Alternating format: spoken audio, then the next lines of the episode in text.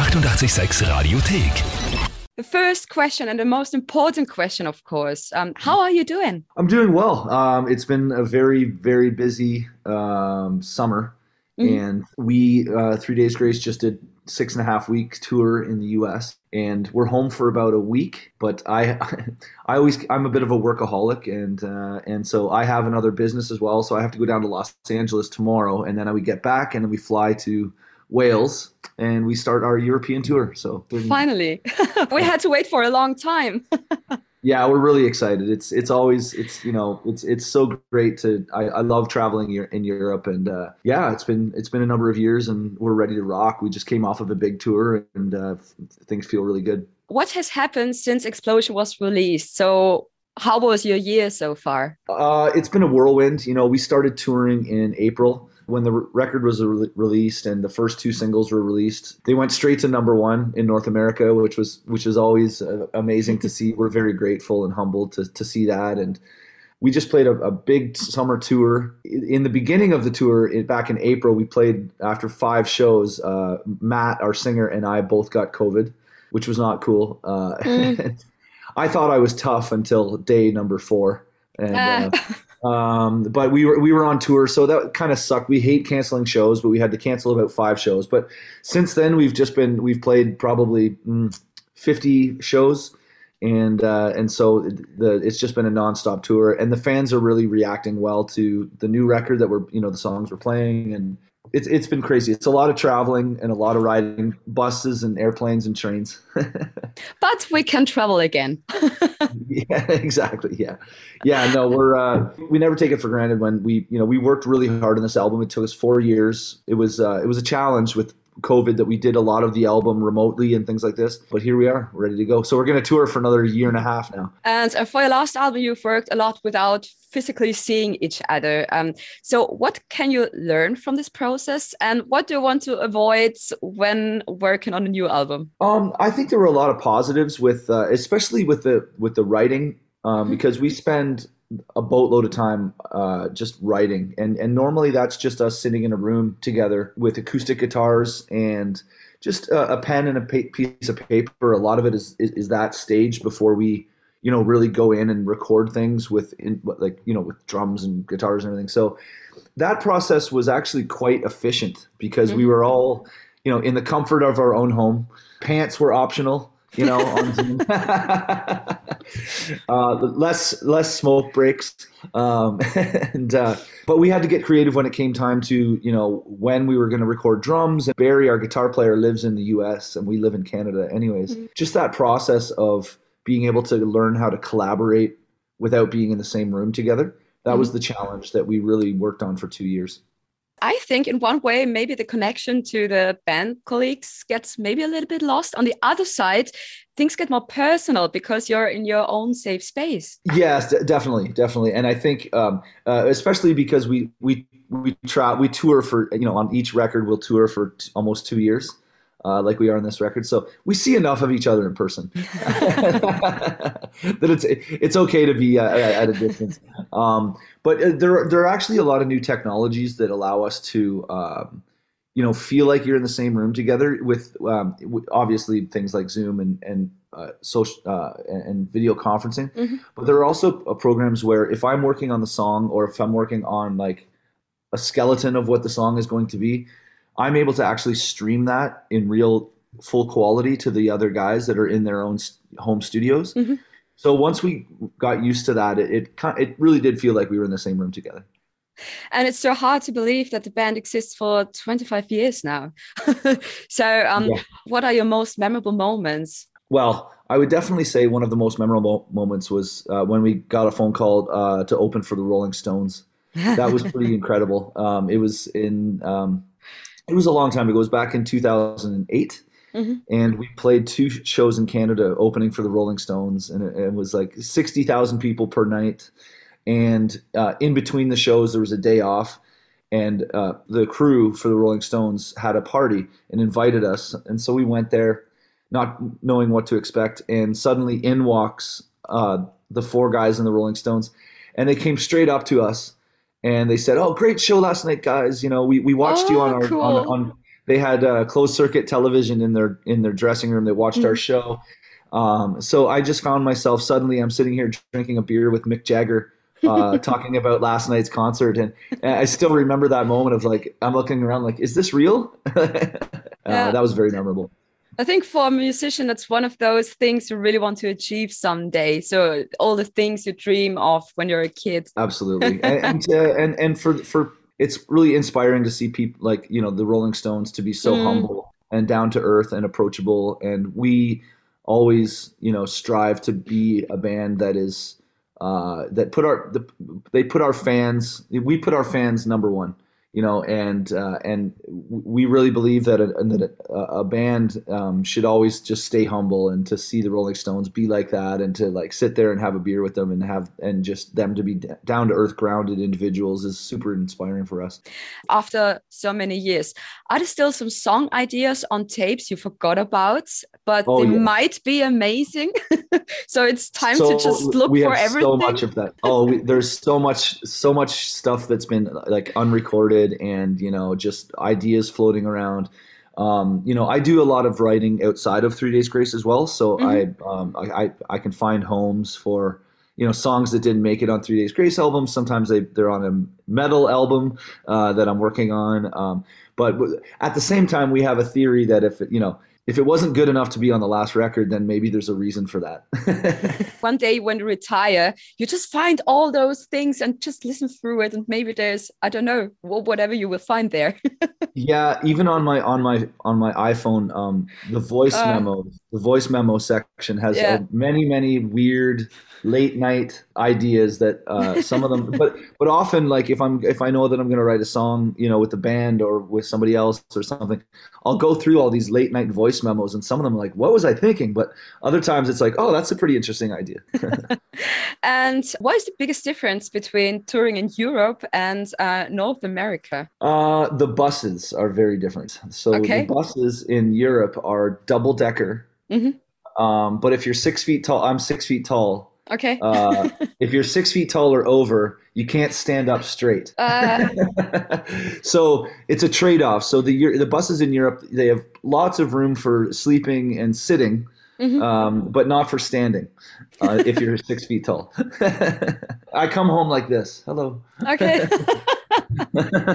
then you have to see a physiotherapist for, for some weeks. exactly. yeah, yeah. Um, but also, I love European um, uh, war history. Traveling Europe, there's no shortage of interesting, you know, uh, historical facts, all, all that kind of stuff. I, I, I, I, I'm sort of a tourist when it comes to that.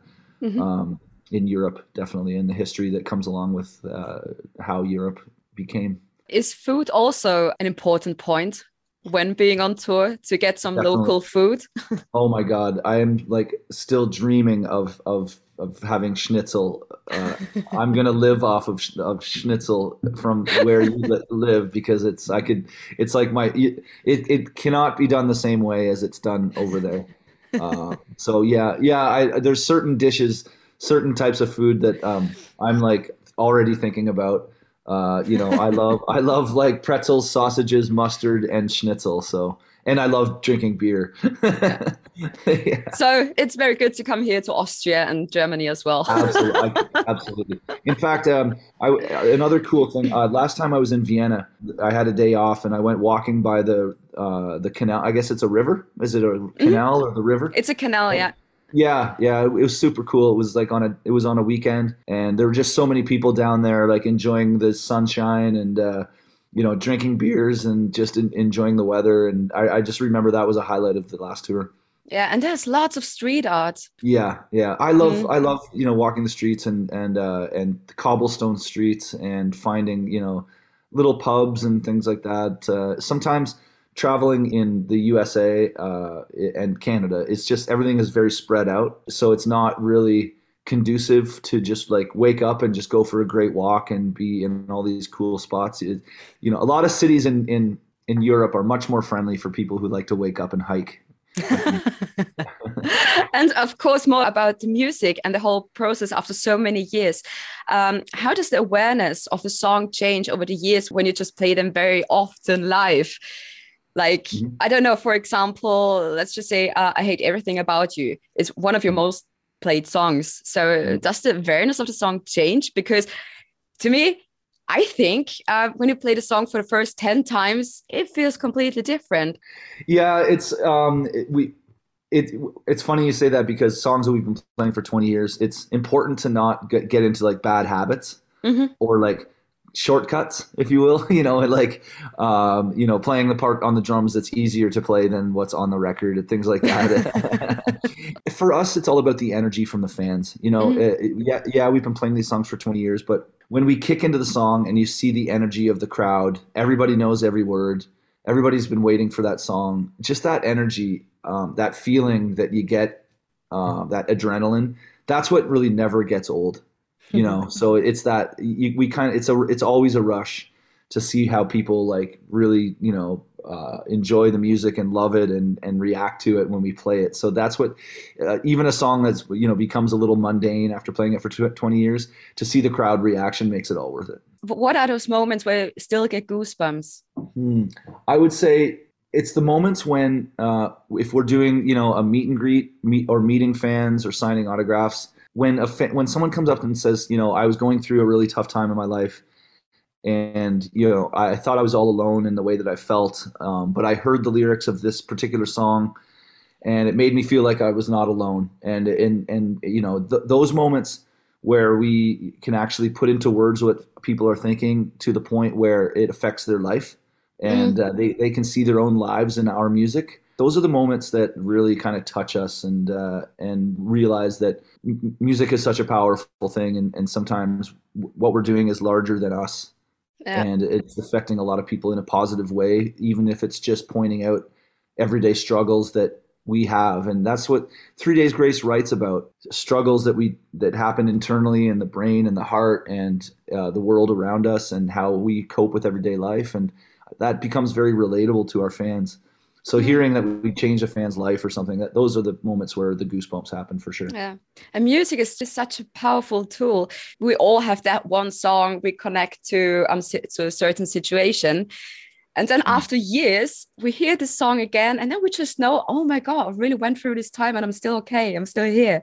All those different it's, feelings you have for a song. Yeah. I, I also I often uh, you know, I often refer to music as as like perfume in a way. Mm-hmm. I know that sounds odd, but but songs, as soon as the song comes on, you can recall memories and emotions. And I find like certain smells, you know, if you smell something, it like it's the same kind of thing. You it can bring you back to that moment instant instantly, like nothing else can. Like the, the smell you have in a school. so you oh, have yeah. that school smell again. yeah, or or like getting on the bus with twelve men. and of course, you've learned a lot from your musical idols and bands who have influenced you 25 years, 30 years ago. But what can you learn from young and uprising bands? Um, well, just that uh, I, I, find that um, some bands that I listen to right now, they kind of have no rules in terms mm-hmm. of uh, genre or what types of instruments they're going to use. My favorite new rock band, uh, well, they're not really new, but they're contemporary, uh, is Bring Me the Horizon. Mm-hmm. Um, I just think their records, the last two records that they've made, have been very pioneering and just different uh, than anything else that's going on. Um, we were actually, you know, we list, we were listening to a lot of Bring Me the Horizon, so much so that we actually found out who who was the mixer who mixed the last two Bring Me the Horizon albums. Um, his name's Dan Lancaster, mm-hmm. and so we we used him actually to mix our last album, um, huh. and it just gave it this like fresh aggressive sound. And actually, Dan is a very interesting guy. He he's mixing a lot of huge records. He was a mixer on the on the latest Muse album, mm-hmm. um, and then subsequently now he's in Muse as their he's their like side musician. He plays keyboards and things like that in Muse touring. Yeah. Um, so he's a very interesting guy. He's like he's just like you know first we hear Bring Me the Horizon, then then we hear Muse, then he mixes our album, then he played that. Now he's in Muse. It's like talk about a winner. That's a winner. That's a winner right there. yeah. but it's amazing when you just meet people and just find all those connections. Yeah, all it takes is a phone call, you know, or, a, yeah. or, or, an Instagram message and say, "Hey, would you like to mix the next Three Days Grace album?" He hit hit me back. He's like, "Yes, I would love to." I'm like, "Yes." You're also writing songs, and is there a topic that is never um, sung about before? but you really want to write a song about it? Well, I don't know that uh, that it hasn't been written, but I just wrote a song with a metal band. It's very, it's really heavy. It's heavy metal. The band is called Left to Suffer, and we just wrote a song about uh, telling. Okay, you know, um, from the uh, from the Bible, Noah, who built Mhm. the ark, who had you know was told had visions to build an ark. We uh, we just wrote a metal song suggesting to tell Noah to not bother building another ark because us, we as humans, would find a way to sink that ship somehow.